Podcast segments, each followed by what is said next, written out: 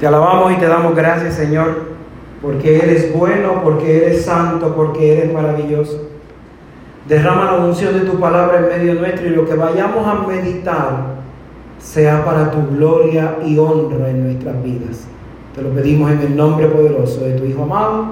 Amén. Vamos a sentar. Bueno, llevan dos semanas de vacaciones de mis sermones y de momento caen estas lecturas, ¿verdad? Yo veía a Katy mientras iba leyendo el Evangelio, era como que, ay Dios mío, aquí vamos.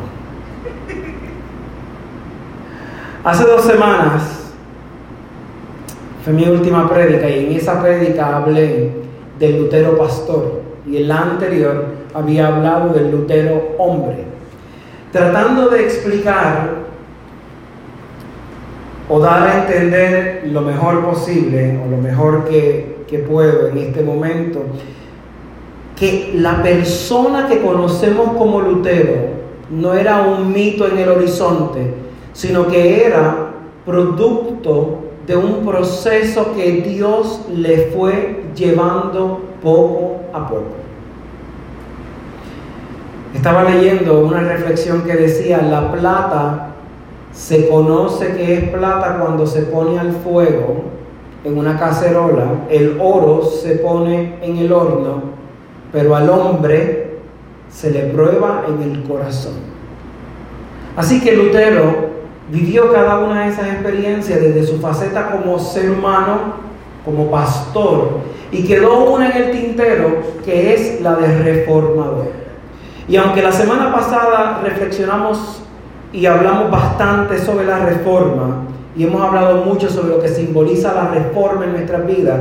Yo creo que la meditación del Lutero reformador cae bien hoy, en donde celebramos la fiesta de los santos y las santas. En primer lugar, recordamos a todas esas personas que ya no están a nuestro lado y le llamamos santos y santas. Es gracias a esa reflexión de Lutero en donde hoy estamos recordando a los hombres y mujeres que dieron sus vidas en el día a día para cumplir el propósito de Dios.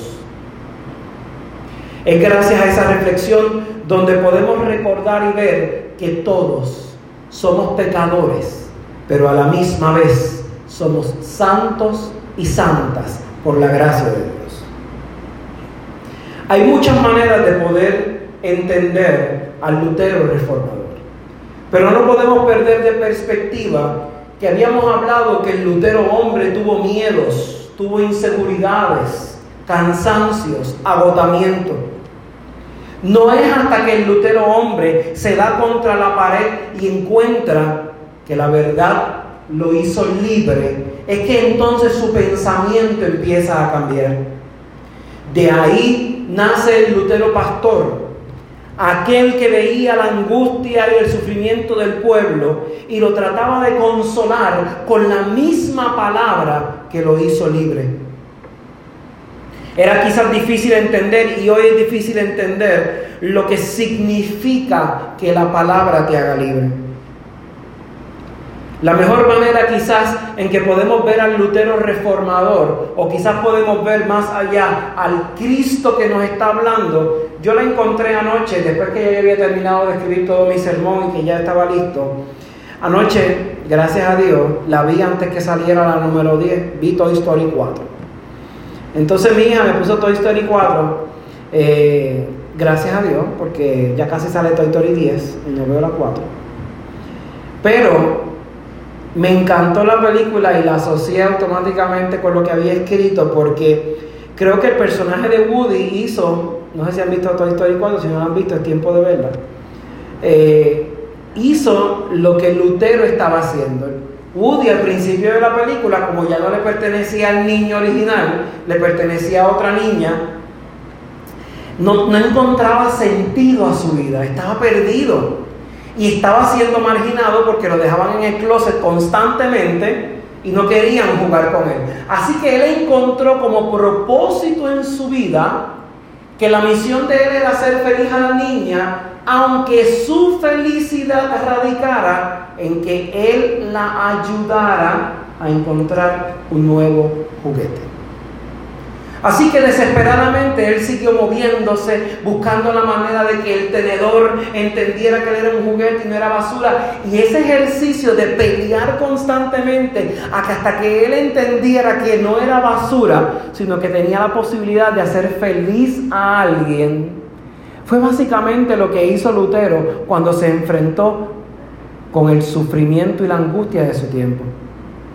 Mira, él veía a la gente llorar constantemente y buscar la manera de reunir un poco de dinero para en vez de gastarlo en pan, gastarlo en indulgencias para aliviar las penas y los sufrimientos.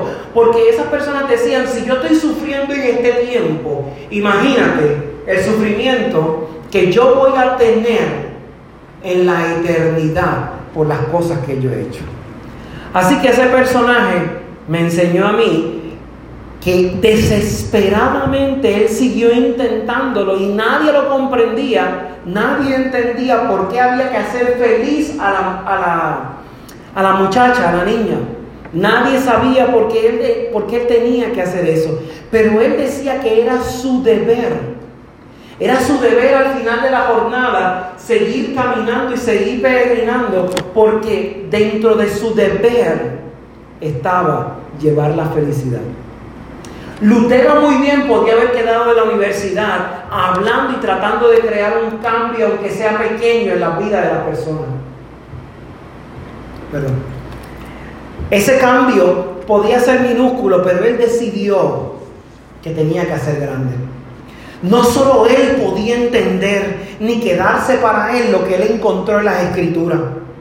En el siglo XXI no hay manera de poder competir contra un iPhone, contra un Android, contra cualquier aparato tecnológico que al final del día me da una felicidad o un placer inmediato. Yo me siento triste y pongo un video en YouTube o en TikTok o en Snapchat o cualquiera de las aplicaciones y probablemente yo me empiece a reír. Pero esa felicidad al final de la jornada se convierte en una felicidad pasajera ¿Cómo yo le explico lo que Lutero sintió hace más de 500 años? Cuando él al final del día, al descubrir lo que decía la escritura, él sintió que su vida cambiaba. Jesús quiere que tú y yo seamos santos y santas. Pero Él no espera que tú te pongas una aureola en la cabeza. Él no espera que tú empieces a levitar y que la gente te llame santo y santa. Él quiere que tú seas santo y santa, primero entendiendo que el único camino y la única vía ya Él la pagó con el precio de su sangre. Fue un sacrificio perfecto y único, que no le importó a nadie, probablemente en aquel momento. Murió casi solo, desangrado, cansado agotado. Pero a pesar de todo eso, murió con la esperanza de que como en el bambú, con el tiempo, después de echar raíces, pudiese germinar. El bambú se toma su tiempo en crecer. Usted puede sembrarlo hoy, pero pasan varios años hasta que él sale y renueva. Eso hace las escrituras en nosotros.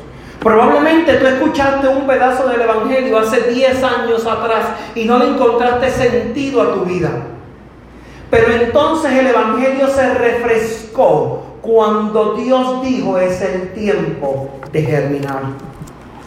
El mismo Evangelio que Lutero había escuchado de muchas maneras renovó su vida para declarar a todo el mundo santo y santa. Es el mismo evangelio que Jesús proclamó delante de la gente cuando los encontró cansados, pisoteados, agobiados, no necesariamente por el imperio romano, sino muchas veces por las cargas religiosas que le ponían. Ellos iban a la sinagoga como una obligación a su Dios. Y Él les estaba enseñando que la obligación a su Dios nace del amor que le profesa cada uno de ustedes, cada uno de nosotros. Dice el texto del Evangelio, alzando los ojos hacia sus discípulos, decía, bienaventurados los pobres, porque de ellos es el reino de Dios. Cuando tú eres pobre, tú no encuentras consuelo en las cosas materiales. Literalmente tienes que sobrevivir hacia el próximo día. Probablemente no sabes qué vas a comer, no sabes qué va a pasar, pero tienes la certeza de que vas a luchar al próximo día con tal de sobrevivir. Pero Jesús le dice, no te rindas, yo voy a proveer el próximo día. Bienaventurados ahora los que tienen hambre, porque serán saciados. Jesús no les está diciendo, vayan a la tienda y compren todo lo del mes. Jesús les está diciendo, confíen, yo voy a saciar su hambre. Jesús continúa diciendo, ahora estás llorando, pero en algún momento vas a reír. Y vas a reír de tal manera porque yo te voy a provocar esa alegría. Como dice el salmista, cambiaste mi luto en danza. Bienaventurados serán cuando los hombres les aborrezcan y cuando os aparten de sí, os vituperien y desechen vuestro nombre como malo por causa del Hijo del Hombre. Jesús estaba tratando de adelantarles que por causa de su nombre al final del día, si querían perseguir la santidad que, de que él estaba hablando, iban a ser maltratados, iban a ser rechazados. Porque cuando otro se siente amenazado, atacan. Cuando usted está en su trabajo y usted está haciendo su trabajo bien, hay muchos buitres alrededor que le atacan. Y le atacan por una razón, porque se sienten amenazados, amenazadas. Y cuando se sientan amenazados y amenazadas, el Señor dice, tranquilos, alégrense. Dice el texto también, gozaos en aquel día y alegraos, porque he aquí vuestro galardón es grande en los cielos, porque así sus padres hacían con los profetas. Jesús estaba reconociendo que desde antiguo esas personas maltrataban a aquellos que Dios enviaba. El proceso de la santidad, como el proceso del diamante, era un proceso extenso, largo, al final del día uno no sabía si el juicio de Dios iba a caer sobre uno. Pero Jesús tuvo una idea. Jesús se convirtió en el Woody de nuestras vidas. Nosotros lo rechazamos y lo guardamos en un closet, en una gaveta, y lo sacamos a pasear cuando nos da la gana. Cuando nos sentimos cansados y agobiados o nos sentimos desesperados, es el momento en que sacamos a Woody a pasear. Pero Woody decidió, en vez de esperar que nosotros vayamos, él salió a nuestro encuentro. Él decidió buscarte, él decidió buscarme. Él decidió secar las lágrimas. Él decidió que cuando tú te sientas en derrota, Él te va a llevar a la victoria. Él decidió que cuando tengas hambre, Él va a saciar tu hambre. Él ni tan siquiera está permitiendo que tú seas el héroe de tu vida, sino que por los méritos de su gracia, el héroe va a ser Él. Jesús no terminó nada más consolando al pueblo sino diciendo, tú quieres ser santo, tú quieres ser santa, ama a tu enemigo. Porque es fácil amar a los amigos, pero es difícil amar a los que uno no soporta. Es difícil amar a los que, a los aquellos que uno patean a uno, aquellos a los que uno traiciona. Dígame si una de las cosas más intensas de la vida es la traición. Cuando el ser humano se siente traicionado, se siente vilmente herido o herida. Se siente tan cansado porque dedica tantas horas pensando a la traición y a descubrir cómo perdonar y cómo seguir caminando. Jesús dijo, ama a tus enemigos. No te dio una razón en particular. Probablemente esa persona te engañó, te pateó, hizo lo que sea. Y Él no te está dando la justificación de que lo que esa persona hizo es lo correcto, sino que aunque no lo soportes, ámalo. ¿Y qué significa eso? No le vas a hacer el mal, ni le vas a desear el mal. Y vas a luchar todos los días, en primer lugar, para amarlo en tu corazón. Él no te está diciendo sal y dale un abrazo en este momento. El primer paso para amar es amarlo en tu corazón, perdonarlo en tu corazón, desesperadamente correr a Dios para orar por esa persona. Jesús le dice, bendigan a los que le maldicen. Jesús está tratando de ir en contra de las enseñanzas de las escrituras. Esa enseñanza que probablemente me decía ojo por ojo, diente por diente. El Señor me está diciendo entonces, bendice a los que te maldicen. Bendice a los que te robaron una promoción en el trabajo. Bendice a aquella o aquel que te traicionó, que te fue infiel. Bendice a aquel que lastimó tu corazón que te llenó de angustia injustamente. Oren por ellos. Y no te está diciendo que sencillamente te sientes y hagas una oración pequeña, sino que te está diciendo que hagas una oración profunda, una oración que Dios crea que de verdad sale de tu corazón. Al que te llenen una mejilla, preséntale también la otra. Al que te quite la capa, ni aun la túnica le niegues. Al que te pida, dale y al que tome lo que es tuyo, no pida lo que te devuelva. Literalmente Jesús me está diciendo que vaya en contra de lo que la sociedad me ha enseñado. La sociedad me enseña que si me dan en la cara yo le devuelvo el puño y yo puedo alegar que es por defensa propia. La sociedad me ha enseñado que si me roban yo tengo el derecho de a reclamar. Pero el Señor me está diciendo, mano, vamos a seguir llenando el mundo de odio o vamos a sencillamente a comenzar a hacer cosas sin razón. Y la primera cosa sin razón, sin lógica, es amar. Dejar que Dios se encargue del proceso de la vida. Confiar que Dios me va a sacar del estancamiento. Confiar que Dios va a hacer algo diferente en mi vida, porque a Él le da la gana de que yo sea un águila que vuele en el medio de la tormenta mis abuelos, mis abuelas, mis papás, mi mamá, cada una de las personas que ya no están conmigo, vieron al final de su vida, cuando ya eran mayores, cumplir cada una de estas partes del testamento, del Nuevo Testamento. Cumplir cada una de las palabras de Jesús al final del día. Para ellos se podía resumir, a esta edad yo no voy a coger lucha. Y muchas veces nuestros padres, nuestras madres, abuelos, abuelas podrían decir esas palabras. Y esas palabras que encerraban una gran sabiduría eran tratar de, de plasmar lo que decía el Evangelio. Final del día, no importa cuánto trates de luchar, la lucha está en las manos de.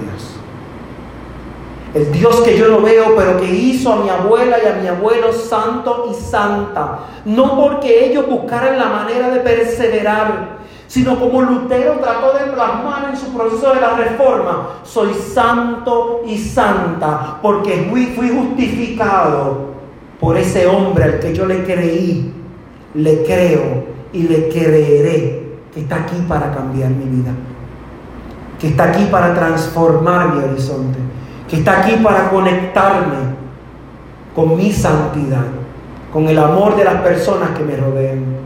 Hoy yo no celebro la santidad de aquellas personas que hicieron cosas extraordinarias. Hoy Lutero me enseñó a mí a celebrar que la santidad está en que yo hago las cosas ordinarias extraordinariamente. Que yo voy a limpiar el baño extraordinariamente que yo voy a darle comida a la gente extraordinariamente, que yo voy a ofrendarle al Señor extraordinariamente, no para que alguien me reconozca, sino para aquel que me amó, me ama y me amará siempre. Amén.